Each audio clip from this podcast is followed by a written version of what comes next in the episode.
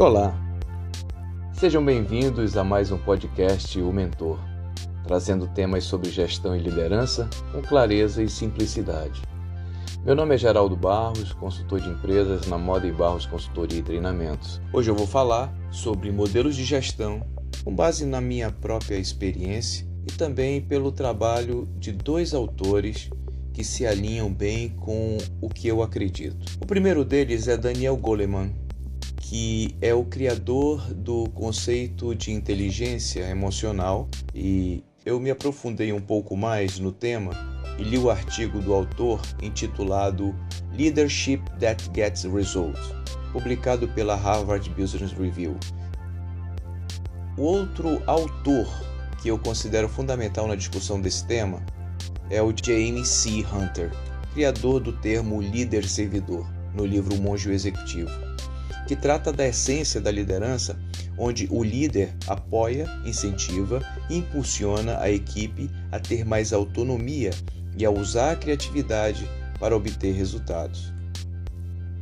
Pois bem, aprofundando então a nossa conversa, podemos dizer que estilo de liderança é o modelo pelo qual uma pessoa exerce a habilidade de motivar, influenciar, inspirar e comandar um grupo de pessoas a fim de atingir objetivos. Estar à frente de um time, portanto, demanda o estabelecimento de um objetivo para caracterizar a liderança. E o modo pelo qual se conduz essa equipe define então o estilo dessa liderança. Eu gosto de usar o exemplo do futebol, onde o treinador exerce a figura do líder. Temos um grupo heterogêneo de pessoas com funções específicas, trata-se de uma equipe multifuncional, portanto. Temos um objetivo comum, uma meta, um gol, um gol a perseguir. Temos no treinador diferentes métodos e estilos de interação com o time. Então eu pergunto: qual é o papel do líder junto à equipe? Pode-se dizer que é a maestria? Ou o desenvolvimento técnico do grupo, ou ainda o incentivo ao crescimento dos indivíduos em um determinado ambiente, pode ser o desenvolvimento do trabalho em equipe, ou a condução do grupo para a finalização de um trabalho, um trabalho específico. Pode ser o incentivo ao grupo para fomentar ideias, ou a condução de pessoas, enfim, pode ser ainda a definição e o ordenamento do que fazer, ou a demonstração do caminho a seguir. De fato, todas essas variáveis são partes ou faces distintas da liderança que compõem os modelos de gestão aos quais nos deparamos, nos submetemos ou praticamos no nosso dia a dia. Isto posto, há de se perguntar quais são as características de um líder efetivo.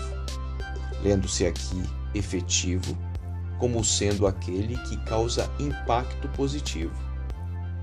Pois bem, segundo Daniel Goleman, a verdadeira função que define um líder efetivo é sua capacidade de obter resultados temos algo a mais aqui, a questão do resultado. Objetivo, resultado.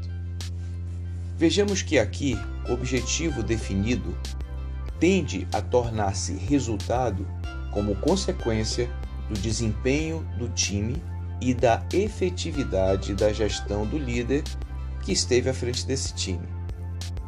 Pois bem, segundo Goleman, existem seis estilos básicos de liderança e cada um faz uso de componentes chaves da inteligência emocional em diferentes combinações.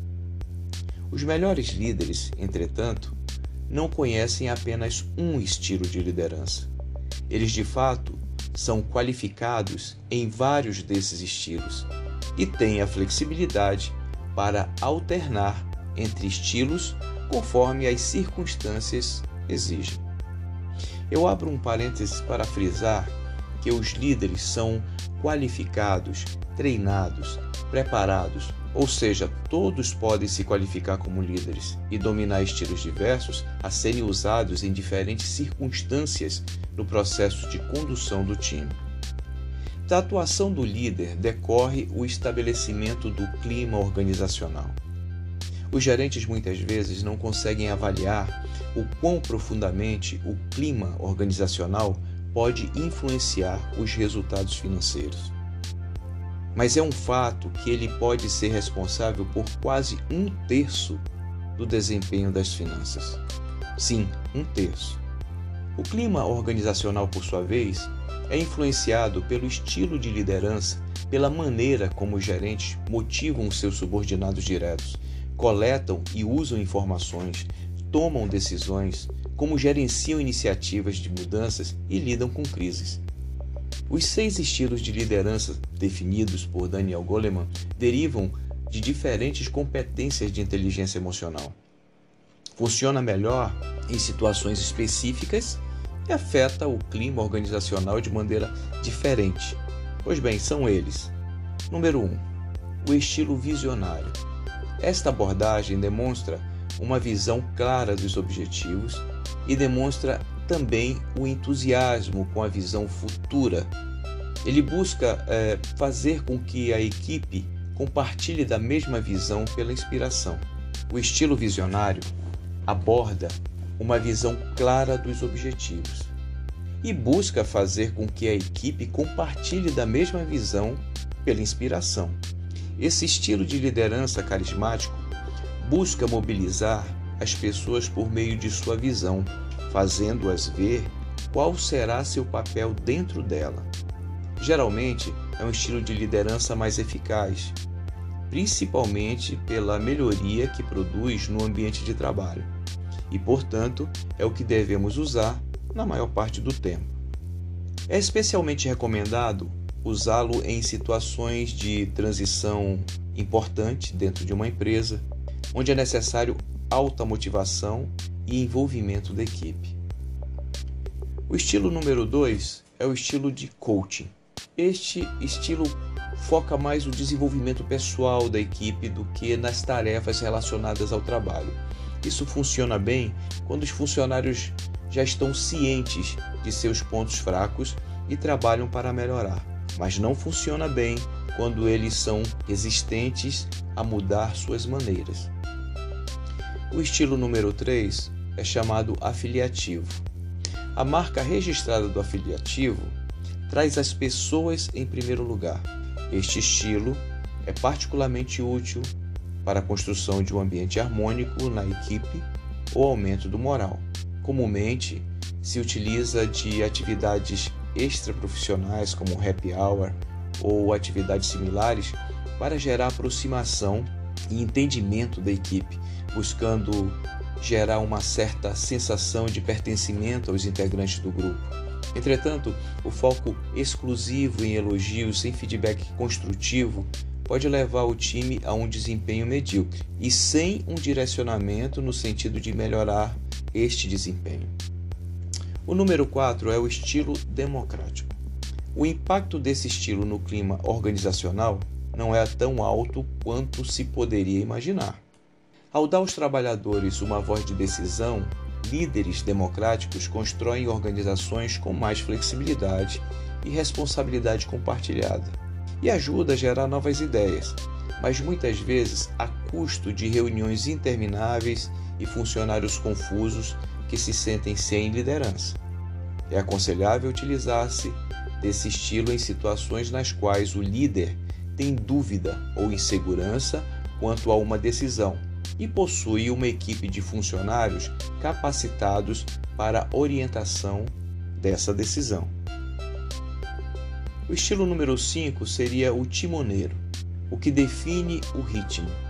Esse é um líder que define padrões de alto desempenho e foca de forma integral no processo de trabalho das pessoas. Esse estilo pode ter um impacto muito positivo sobre funcionários que são automotivados e altamente competentes. Entretanto, Outros funcionários tendem a se sentir oprimidos pelas demandas do líder e pela falta de autonomia, que resulta também na falta de desenvolvimento da equipe. O próximo estilo seria o estilo coercitivo. Esta abordagem pode ser representada pela fala: faça o que eu digo. Esse estilo pode ser muito eficaz em uma situação de crise, um desastre natural ou durante um trabalho com funcionários problemáticos. Mas, na maioria das situações, a liderança coercitiva inibe a organização, a flexibilidade e amortece a motivação dos funcionários. Eu agregaria então à base desse conjunto de estilos a filosofia do líder servidor, personalizada no clássico O Monge e o Executivo, do James C. Hunter. Na minha ótica, a figura do líder servidor é mais que um modelo de liderança e trata da essência e da missão de liderar, quebrando o paradigma das hierarquias rígidas e dos modelos de gestão com base em comando e controle vistos em estruturas militares, por exemplo. Trazendo dessa forma para o líder o papel de servir no sentido de eliminar barreiras e potencializar o desempenho dos seus liderados a partir do direcionamento aos objetivos e dando autonomia à equipe para que definam a melhor forma de atingi-los, usando para tal a colaboração, a criatividade e o respeito, trabalhando de forma interativa, complementar, sinérgica e buscando o equilíbrio a cada conflito, transformando o conflito de ideias e ponto de vista em aprendizado como consequência da visão ampliada e multifocal do time. Dessa forma, o líder ganha autoridade pelo respeito, pela inspiração e pelo exemplo, e não pela imposição de um cargo de chefia ou um título outorgado. Voltando ao ponto estabelecido por Goleman, ele afirma que quanto mais estilos um líder domina, melhor. Em particular, ser capaz de mudar entre os coercitivos, afiliativos, democráticos e coaching, conforme as condições ditam, seria uma boa mescla. Essa combinação cria o melhor clima organizacional e otimiza o desempenho nos negócios. Isso decorre do fato de que lidamos com pessoas que são diferentes em ações e reações e o fato de que estas pessoas estão imersas em diferentes circunstâncias que diversificam ainda mais os resultados de suas atitudes. Eu quero dizer com isso que cada indivíduo reage de forma distinta a determinados temas ou estímulos aos quais são expostos. E esses mesmos indivíduos podem reagir de maneira diferente dependendo das circunstâncias às quais eles estão sendo submetidos. Atitude de um indivíduo em resposta a um estímulo em condições normais tende a ser diferente em condições de pressão, urgência, perigo ou medo. Ora, se isso é um fato, como poderia o gestor liderar um time usando um único modelo de liderança?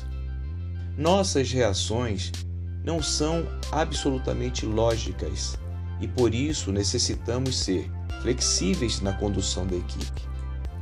Voltando à questão dos resultados, e sendo bem direto, eu citaria uma frase do livro Scrum, a arte de fazer o dobro do trabalho na metade do tempo do Jeff Sunderland.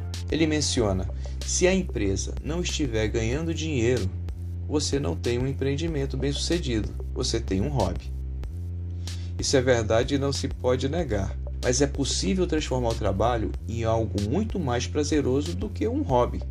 Quando você alinha os seus objetivos e o seu senso de autorrealização às metas do seu trabalho, este deixa de representar um fardo pesado, ao qual normalmente se associa o trabalho, e passa a ser prazeroso, porque desperta no indivíduo a satisfação da autorrealização, aquela que está ali no topo da pirâmide da hierarquia das necessidades humanas proposta pelo psicólogo americano Abraham Maslow. Ok, isto posto, já nos parece um imenso desafio o ato de liderar. Como fazê-lo então em um ambiente totalmente fora da nossa previsibilidade e controle, como que ainda ocorre hoje por conta da pandemia do Covid-19. É certo que o momento é difícil e trágico, mas ele trouxe celeridade ao processo de digitalização das empresas e provocou uma verdadeira revolução nas relações humanas de todos os tipos. Relações de amizades, familiares e de trabalho precisaram se adequar ao distanciamento sem sucumbir ao caos da paralisia total. Nesse contexto inesperado e intensamente desafiador, os modelos de gestão passam por uma revisão completa quanto à eficiência em trazer resultados a partir da equipe, que é, em última análise, o fundamento da liderança. Conduzir equipes a gerar resultados. Para mim, é muito claro que o líder servidor passa a ser o formato mais adequado de liderança em uma circunstância crítica como a que enfrentamos, onde não dispomos de contato presencial necessário para o monitoramento ostensivo dos modelos autoritários ou coercitivo. Não estamos presentes para assistir ao time de forma paternal, como no modelo afiliativo.